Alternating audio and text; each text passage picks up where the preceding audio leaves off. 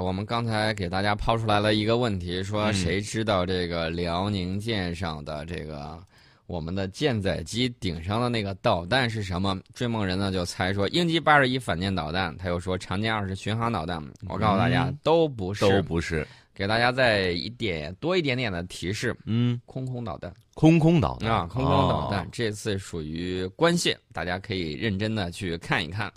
呃，我们接着说这个奥巴马，嗯，这个奥巴马呢，我们总结一下他这个政治遗产啊。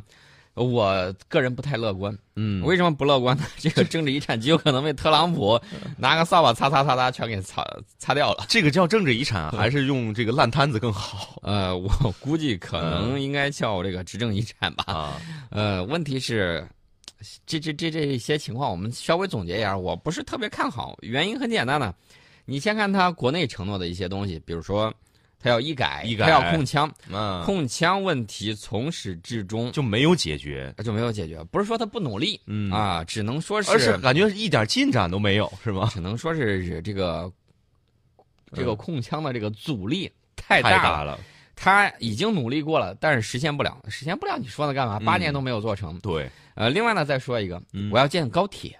哎，八年来，美国未建一寸高铁，钱是拨了、对，啊，还是没有建起来，这就是效率的问题。嗯，八年呢，钱都钱都干嘛去了呢？呃，那就不知道啦。然后还有另外一个事情，也是奥巴马最得意的一个东西，嗯，就是他这个医保问题。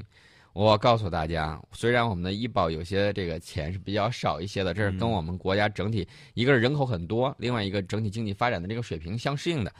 那么美国呢，现在是没有全民医保的。你要想买，OK，可以嗯买商业医保去吧，嗯，啊掏钱，有掏钱钱就行。而且很多不给你保。嗯啊，一看你这个生命状况不保，这种情况都是有的。但是问题是，这个掣肘啊很多啊，不是说你想做就能做。然后呢，这个特朗普还一边在那儿喊着说，这个我上去之后就把这个医保给废了。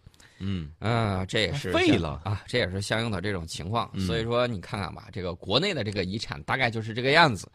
然后呢，我们再说一说国际上，国际上基本上奥巴马犯了一个大错误。嗯，这个大错误是我们原来提到过的那个战略家、嗯啊，呃，他经常说的，千万千万不要让中俄在一起。结果结果奥巴马最起码是把美俄关系给搞砸了。嗯一开始的时候，奥巴马非常热衷重启这个美俄关系，直到他执政后期跟普大帝撕破脸了。嗯啊，你说这个特朗普又摆出要跟俄罗斯另起灶炉交朋友的这么一个态度，嗯呃，那么我认为美俄之间肯定有一些是奥巴马认为不可调和的。那么特朗普会不会觉得这些矛盾是是无所谓的？是可调和啊，，是无所谓的。嗯那那么现在这个情况呢，那还得等特朗普上去再说。嗯除此之外还有什么呢？我们再看一看中东的问题。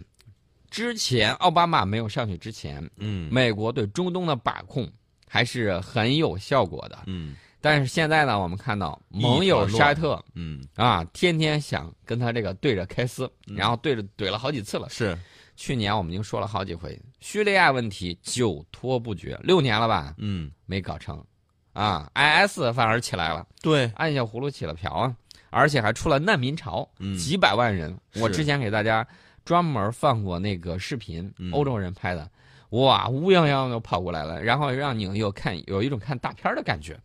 呃，现在呢，美国对中东的控制能力比较差，奥巴马的中东政策，我觉得基本上算是玩完了，基本上是这么一个情况。然后我们再看一看亚太再平衡，这个我要着重提一下，这个跟我们有关系啊。是 这个亚太再平衡战略，我觉得相当相当的给力。呃，为什么给力呢给力？如果没有他这个亚太再平衡，嗯我这正话反说啊，嗯你说那么多的人会导到我们的朋友圈里头来吗 当？然不会，全都倒戈了。是呃，远的不说，亚投行啊，嗯英国，英国在欧洲国家里头率先一头扎进来，嗯接着跟多米诺骨牌一样，扑扑嗒嗒来了一群。然后呢，再看菲律宾，这是典型代表，嗯一百八十度大转弯儿。然后我就想问一下，这个亚太再平衡政策脸疼不疼？疼然后那个 TPP TPP，我当时我就说了，搞不成。嗯，当时还有很多的这个朋友不相信，说哎，人家都签字儿，签字儿是达成一个意向，回去各国议会再去签。对啊，批准不批准是另外一说。就全世界就剩谁了？就剩日本拽着美国的这个这个衣服袖子啊！快把快 TPP 快 TPP TPP 给弄了呗！你千万别啊！那你有本事你自己去扛 TPP 的这个大旗吧。他就没那个实力。但是我告诉大家，我看到了一个消息很有意思。嗯，日本虽然扭扭捏捏，明面上不敢进 TPP，嗯，但是人家是投了钱的呢。嗯，挣钱这个事儿，人家私底下该干还是要干。对。另外呢，我给大家说一下啊。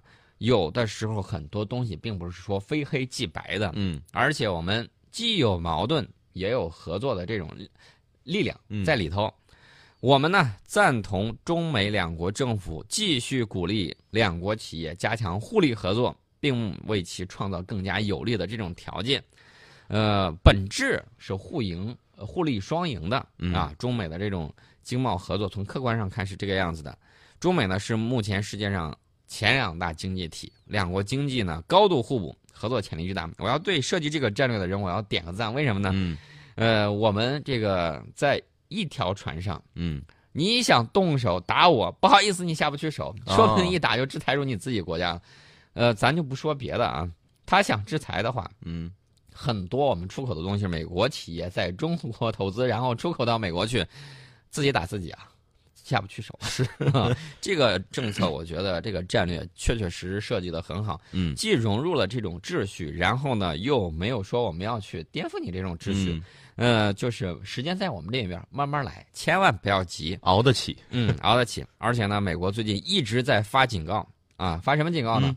说中国在很短的时间将会成为世界第一大经济体。我想问一个问题啊，很短的时间能不能告诉我到底是多长时间？对，等不及了，很好奇啊。呃，我们千万不要担世界第一这个虚名。嗯，呃，我经常引用三国时候的一个故事，就告诉大家，孙权有一天啊，心血来潮，绝对不是心血来潮啊，给曹操上表劝进，说这个丞相称王吧，称王吧，你一定要当皇帝啊。嗯，然后呢，这个曹操就把这个孙权的奏章给文武大臣看一看，大家看了之后。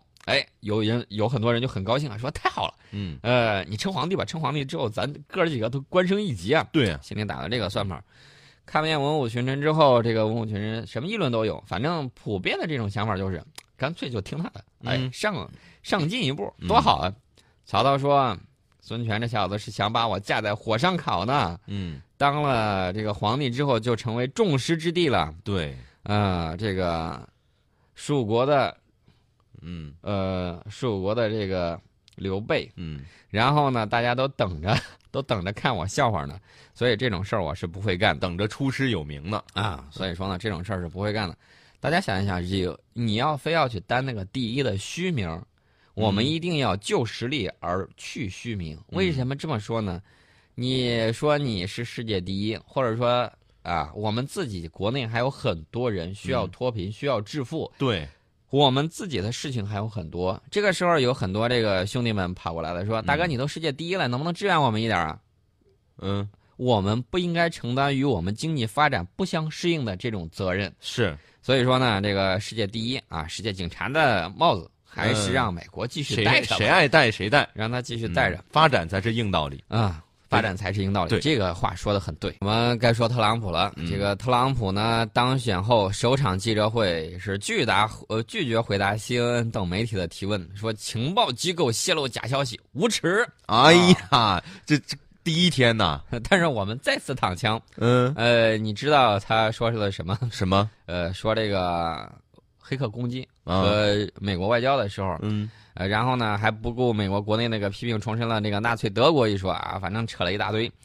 呃，我反正我就觉得这个，无论是 BBC 也好，还是 CNN 也好，特朗普都讽刺，这又是个尤物，就是奇葩。嗯，用我们的话就是奇葩。呃，他说你们这些报道啊，为赚取点击是很可悲的举动。嗯，呃，而且呢，这个 CNN 在现场记者就问问题，他说我不会让你提问的，你们是假新闻。就这么不给面子吗？现在大家都听到了吧？我之前说 CNN 是假新闻，你们不信。现在当选总统特朗普说 C N、B B C 这波经常搞假新闻，大家都信信了吗？吧？该信了吧？啊，国内那帮西媒粉儿是怎么看充满公信力、崇尚自由的这些主流媒体呢？嗯，连特朗普大总统他都不信。对，其实特朗普推特治国也是被逼的，美国传统媒体基本上都在他对手那边。对，他说什么这个其他的媒体给过度一解读，哎，就不是他的那个意思了。对，为了防止断章取义，他只能利用新媒体，并且把所有话放在当面说。嗯而且呢，我们看到这个 CNN 也好，BBC 也好，在提问的时候说，引述多名不具美国官员这个姓名的说法，主要情报来源则是前英国情报人员。嗯，呃，你知道这是什么概念吗？就是听自己的三姑的、小姨子的、八大姨的、邻居的、老奶奶的、孙子说的。哇，这个事儿应该很真实。啊，其实呢，这个 美国呢，在叙利亚问题上嗯啊，比如说这个什么毒气呀、嗯化学武器啊，就经常这么干。现在轮到川普了，啊嗯，看他会怎么干。呃，这个 反正是把这个 CNN 的记者给怼了一顿。嗯呃，那么今天凌晨这场发布会上，他还指责了另外一个事情嗯，，F 三十五，啊 又一次又说了，又批评了。然后话音未落，洛马公司的股票应声大跌。哎，我知道这个嗯美国股票可以这个买空可以卖空的、嗯啊。如果说提前有人布好了局，说只要特朗普一唱衰它，这个就能跌。嗯你说这波人如果放一个资金进去，咱不说多啊，嗯放个十几个亿美金，嗯就这么跌这么一下，从二百二二百五十五点七八美元嗯跌到二百五十二点二美元，跌了这个三块五毛八。嗯，如果是几十亿美金在这儿戳着，你说他这一下挣了多少钱？是。大家千万不要觉得人家这个挣钱，有的时候为什么要发动战争？有时候又放出来一些假消息，一方面是服务战争，另外一方面嗯有人已经提前准备好了，而且是合法的在这儿嗯准备着，然后该买的买，该卖的卖。哦，人家就把钱给挣了，而且这个钱干干净净，你也就知道为什么有很多啊他们的这个噱头在里头。是嗯、所以说呢，大家就知道为什么大家他们玩这个金融嗯已经玩上瘾了，一切为了钱就对了。轻轻松松嗯，啊就赚了几十亿，何必去费心吧唧的去搞这些制造业呢？这搞什么实体经济啊，搞制造业没用啊，对吧？所以说呢，这个洛克希德古丁呃洛克希德马丁公司的这个嗯股价大跌呢，这个事儿我们就讨论到这里。F 三十五呢，这个特朗普的原话是：“我已经与各军种将领深入探讨这种飞机 F 三十五的问题，你们已经读到了相关的报道，它已经非常严重，非常严重的落后于计划进度，并且超支几十亿美元。我要提醒大家的重点在这个几十亿美元啊！十二月六号的时候，特朗普发推文说，这个波音的空军一号专机换代项目应该被取消。六天之后，他又发推文说，F 三十五项目失去控制。呃，但是我告诉大家，我为什么要说这个几十亿美金的这个问题？嗯其实这个事儿挺好的。如果他这样这么弄，大家想一想，美国啊、这个空军，我们嗯昨天说过这个事儿了。美国的军火制造商应该是开心不已。为什么这么说呢？开心什么呀？花了几千亿美元的武器项目，如果弃之不用，嗯那么接下来你要干什么？重新招标，重新玩啊，嗯，重新开始，又是几千亿。这样的贡献可以和关海同志在任时砍掉 F 二十二生产线的功绩相提并论，那那满满目的也会相同吗？满满都是套路。哦大家看到了没有？就是这样的效果。说砍也惊人的相似啊。说不砍也罢，其实都是在维护一些人的利益。不然的话，按照川普真是实打实的去那么做，大家想一想，呃，那些一美国历史上经常出现的精神病枪手就该出现了哦啊！这种情况是有的，不是没有，经常会出现类似的情况。所以大家该这个时候该防范这些人这些事儿了，是吧？对，然后我们说到了这个五代机，我们不得不提一下我们的歼二零。昨天我又看见了两张照片儿，嗯啊、其中一张照片很有意思，就是两架歼二零黄皮儿机啊，嗯在空中上下翻飞，漂亮。嗯那么歼二零呢，二零一六年底是列装了中国空军的试训部队之后，周边国家都有点压力山大，嗯尤其是日本。这个一方面呢，美国将 F 三十五成建制的部署到日本岩国基地。我想问一下，如果美国把这个 F 三十五真给项目砍的话，那后续的飞机还来不来了？对没了嘛，对不对？对，还卖不卖了？嗯，那么俄罗斯方面也有动作，我们要注意这个北方的邻居啊。嗯一月六号的时候，俄罗斯空天军有一个消息宣布说，二零一七年内，俄罗斯空军将接收首批的五架苏霍伊的这个特五零第五嗯代战斗机。终于要接收了。对，大家可能会觉得这个接装时间表怎么这么慢？嗯而且呢，我们到目前为止没有任何人看到特五零开弹舱，嗯，这个事情很有意思。它只是飞过是吗？呃，它只是飞过，关键问题就在于这儿。弹舱如果不开，我们怎么能够证明你的这个隐形设计？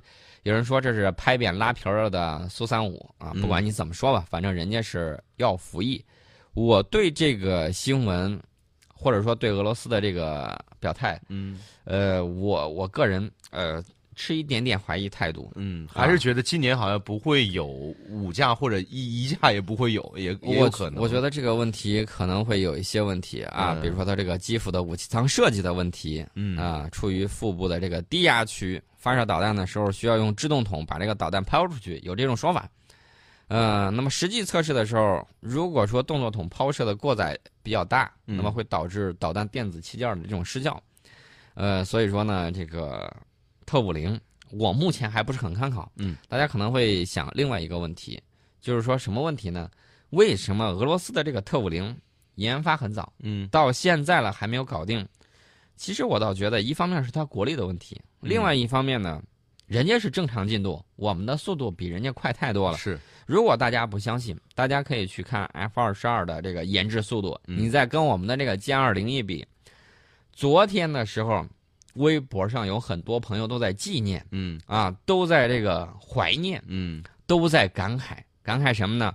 我们的黑丝带嗯服役啊，不能说是服役啊，应该是出现。去年是整整第六年，嗯。大家非常的这种开心。嗯。然后呢，我写了一番话，嗯。我说，六年来谁还为黑丝带辗转反侧的，出来报个名儿。然后底下啪一堆点赞的。嗯。啊，点赞的人其实跟我们的心情都一样，都是在这六年来嗯。看着我们国家的这个隐形战斗机在不断的这种发展。